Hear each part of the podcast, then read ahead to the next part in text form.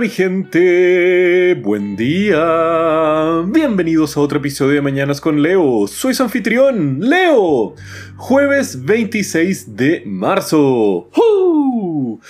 Ay, ay, ay, ay, ay. Así que ya, no sé ustedes, pero aquí en mi casita fue declarada cuarentena total. Y sí, era algo que se veía venir pero para serles honestos, a mí no es algo que me cambie mucho porque ya llevaba 10 días en una auto cuarentena esperando a ver si a mí o a mi pareja nos daba algo. Y afortunadamente hasta el momento no nos ha pasado nada, nadie ha mostrado ningún síntoma, tampoco en nuestras familias, estamos bien, tenemos comida, cerveza, así que seamos honestos, somos privilegiados, podemos hacer teletrabajo, si ustedes tienen estos privilegios, intentemos aprovecharlos dentro de lo posible y no ir sumando más eh, cerebros estresados a este zeitgeist colectivo que estamos viendo en estos días, porque sabemos que esto es algo grave y tenemos que estar muy preocupados de la situación, pero al mismo tiempo también tenemos que darnos cuenta que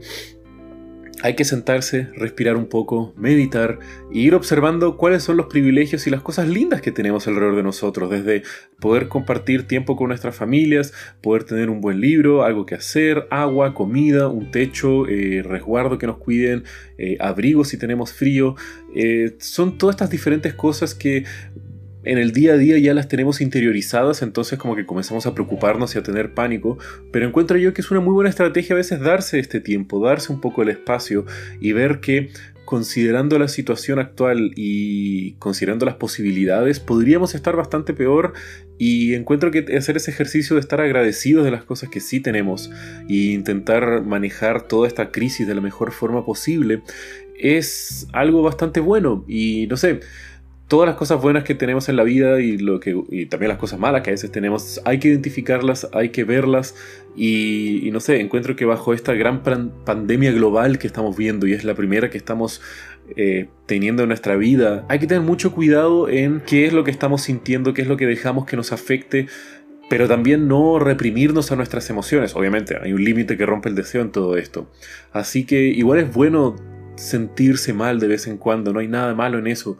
pero al mismo tiempo veamos de buscar las redes de apoyos a través de nuestros amigos, a través de alguna videollamada con alguien, eh, buscar algún servicio online de soporte o asistencia en temas emocionales, psicológicos o en el peor de los casos hasta posible asistencia para algún tipo de abuso físico que pueda estar sucediendo. Así que busquen eso en sus ciudades, en sus regiones, mi gente, a ver cuáles son los servicios disponibles, si es que ustedes requieren de algo o si algún cercano a ustedes puede requerir de algo así. Y si es que ustedes están bien emocionalmente, dense el tiempo de chequear a las personas que están a su alrededor. Hablen con sus amigos, mándenle un WhatsApp o un mensajito, algo para chequear con todas las personas que están a su alrededor, porque claro, tal vez uno esté bien, pero uno no sabe cómo está alrededor y una pequeña palabra de cariño, un pequeño gesto puede significar mucho en estos tiempos en donde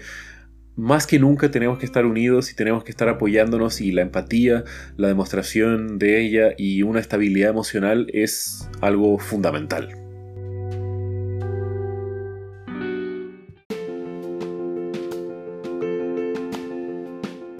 Hoy les quiero contar la historia de cómo una campaña de marketing de una marca de licores, en el cual las ganas de pasarlo bien, la libertad y la vida se transformaron en los pilares fundamentales para la fundación de una nación. Sí, lo oyeron bien. Esto es porque Hoy ustedes van a descubrir lo que fue Cuervo Nation, o también conocido como la República de Cuervo. ¿Y qué es Cuervo Nation? Bueno, vamos desde el principio.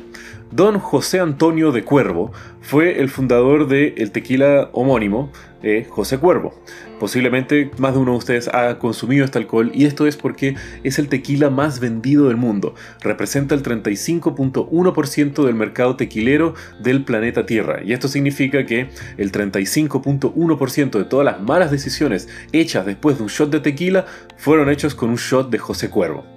Y esto obviamente posiciona a José Cuervo como un jugador dominante dentro de la industria de licores y como una empresa de ese rubro, el brazo de marketing, de promocionar el consumo de su producto de una forma responsable, pero al mismo tiempo promoviendo un estilo de vida en donde la búsqueda de la superficialidad, el hedonismo constante y el placer a través del consumo de alcohol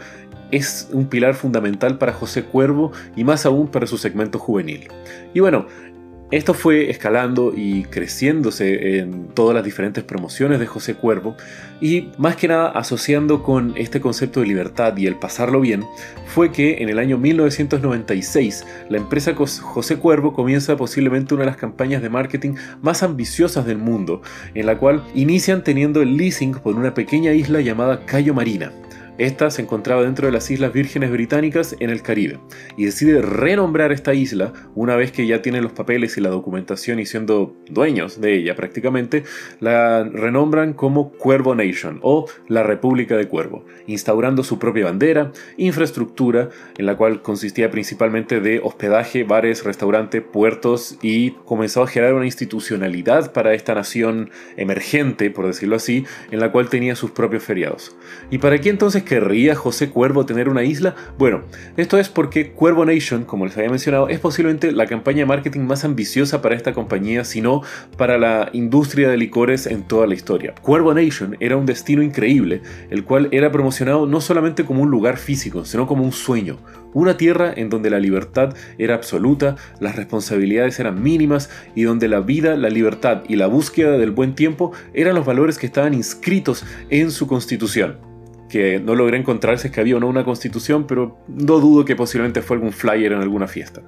Y así fue como operó Cuervo Nation por diferentes años, siendo el destino de varios gringos blancos afortunados de ganar los diferentes concursos que José Cuervo realizaba, en donde iban a diferentes fiestas en la playa, fiestas en los bares, fiestas en los barcos que recorrían el Caribe ahí cercano, y al mismo tiempo en conciertos de grandes bandas como por ejemplo Hubastank, wow, las cuales se hacían dentro de esa isla y en los territorios aledaños. Tequila y José Cuervo, ambos mexicanos de corazón sin duda alguna, pero Cuervo Nation era un híbrido muy curioso, onda, su mero nombre es en inglés teniendo un segundo nombre en español, pero además porque era una isla británica comprada por una empresa mexicana para llenarla de gringos que estuvieran de fiesta e incrementar la presencia de esta marca en los mercados norteamericanos, específicamente en los mercados de estos niños blancos entre 21 y 29 años, los cuales estaban descubriendo el fantabuloso mundo de las fiestas interminables y que el tequila fluía de la tierra como maná. Y esta osada estrategia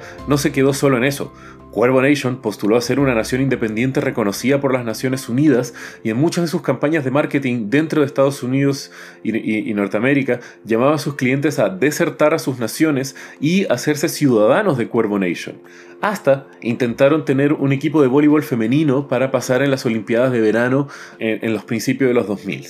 Triste, o afortunadamente dependiendo de su punto de vista, estos intentos de José Cuervo de promocionar el marketing y construir su propia nación no tuvieron más efectos allá de posicionar muy bien a José Cuervo en la demográfica de 21 a 29 años en Norteamérica y de haber movilizado a decenas de miles de turistas, ganadores de, de concursos y gente curiosa que quería ser parte de este experimento de nación slash marketing slash república.